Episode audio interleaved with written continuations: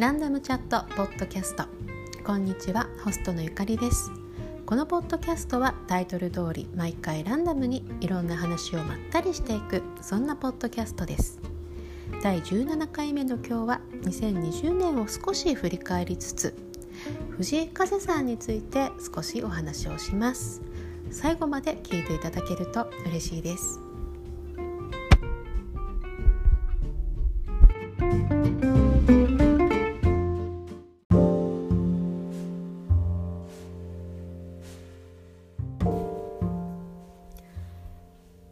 2020年残すところあと3週間ほどとなりましたね。今年は本当に世界中が大変な1年だったわけですが NBA ファンの私たちにとってはコロナで大変になる前にまずとても衝撃的な事件がありましたね。あれは1月の日曜の何気ない日でした。週末は家族で食料品の買い出しへ行くことが多いのですがその日も家族で買い出しに行っていました。とても天気の良い日曜日の午後でした。帰りの車の中ツイッターを何気なく見ていたら DMZ というゴシゴシップばかり扱っているテレビ局から信じられないツイートを目にしました。でもどうせ TMZ だしとその時はあまり本気にはしていませんでした。家に着いてテレビをつけてたまたま見た CNN のニュース。そこでこのニュースが本当だったということが分かりました。コービー・ブライアントが乗っていたヘリコプターが墜落をして生存者がいないという衝撃的なニュース。それまでのほんわかした週末が一気に変わりました。きっと皆さんがそうだったようにそのニュースのことがずっと頭から離れず次の日月曜日会社に行っても頭から離れず仕事が終わってまた思い出してその仕事帰りの風景をとてもよく覚えています。私は当時藤井風さんの「もうええわ」という曲を毎日リピートで聴いていてその時もこの曲を聴いていました。1月のニューヨークのピリッと冷たい空気の中私はぼーっとコービーのことをまた考えていました。そんな時目の前に光がふわっと入ってきたんです。私が会社の最寄り駅として使っていた駅の目の前にはニューヨーク証券取引所があったのですがそこはよくいろんな色にライトアップされていました。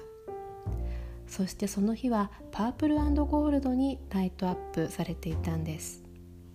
その光に向かって気づいたら小走りしていました。普段は星条旗が並んでいるのですが最後の1本だけカリフォルニア州の旗が掲げられていました。アメリカ全体が喪に服してるんだなみんな同じ思いなんだなと思って涙ぐみながら地下鉄に乗ったのを覚えています。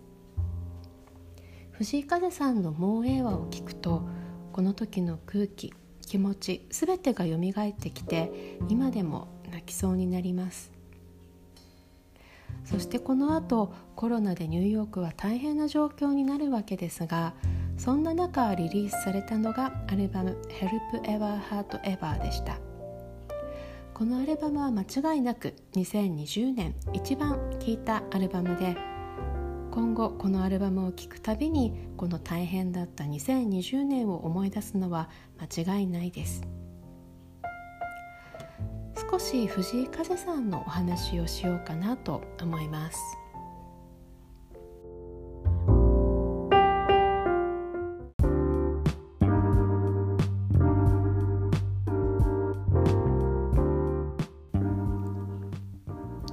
私は彼が YouTuber として活動している時にたまたま見つけて最初本当に衝撃を受けました。その時最初に見たのがオリジナルラブのカバーで「接吻」という曲でした。ご本人の田島隆夫さんを彷彿とさせるような色気ピアノのジャズィーさ雰囲気全てが完璧で気づいたら彼の動画を漁っていました。彼は椎名林檎さんに影響を受けているんだろうなということを動画を見ながら思いました。アレンジがジャジーでありながらでも日本の歌謡曲的な要素もある。という感じが彼女に似ているなと思っていました。私ももともと椎名林檎さんはすごく好きだったのでなんかそういったところもねあの惹かれた理由の一つだと思います。動画の中にアダルアダルトちびまる子さんというものがあるんですけれどもあのこれはですねあの踊るポンポコリンをとってもアンニュイな AOR 風に仕上げています。そうもう A はもそうなんですけどとっても若いのに AOR っぽさがすごくあるんですよね。AOR って分かりますでしょうか？メローなロック。ロックにちょっとソウル的要素を加えた感じですかね。代表されるアーティストは私も大好きなボビー・コールドウェルだと思うんですけれども What You Want You For Love はきっと皆さん聞いたことがあると思います。いろいろヒップホップのサンプリングでも使われている曲が多いのでそちらで耳にしたことがある方もいるかもしれないですでその「踊るポンポコリン」がねこんなにあのかっこいい曲になるのかっていうのが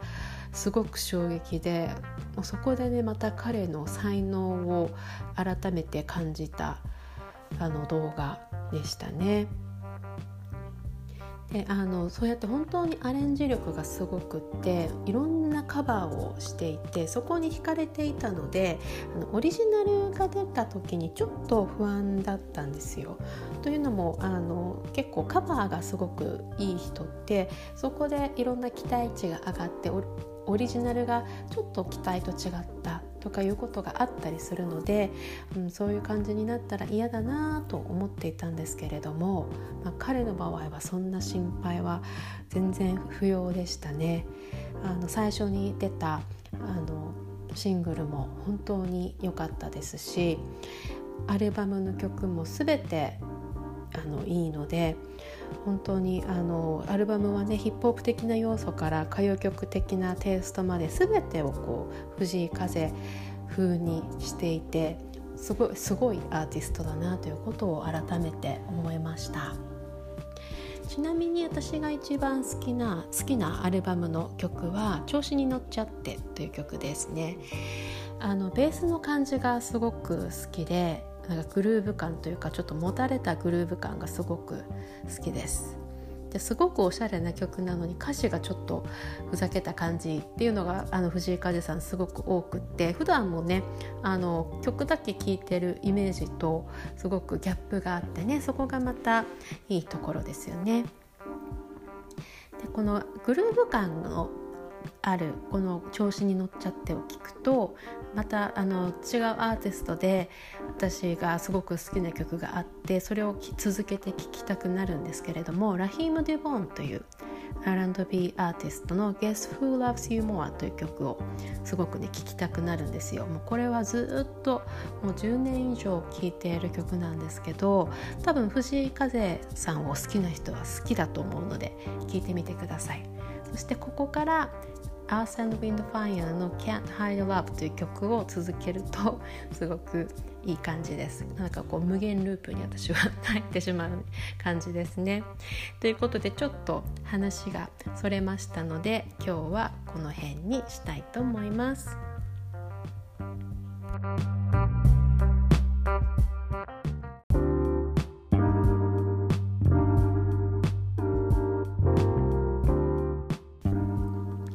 つですねちょっと考えている企画がありまして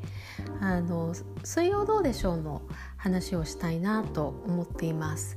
もともと水曜どうでしょうすごく好きでツイッターなんかでもその話題を出したりしてるんですけれどもすごくねあの反響があるんですよあの水曜どうでしょうの話をするたびになのできっとリスナーさんの中にも水曜どうでしょうお好きな方が多いのではないかなと思っています。ということであのぜひ皆さんの水曜どうでしょうの好きなエピソード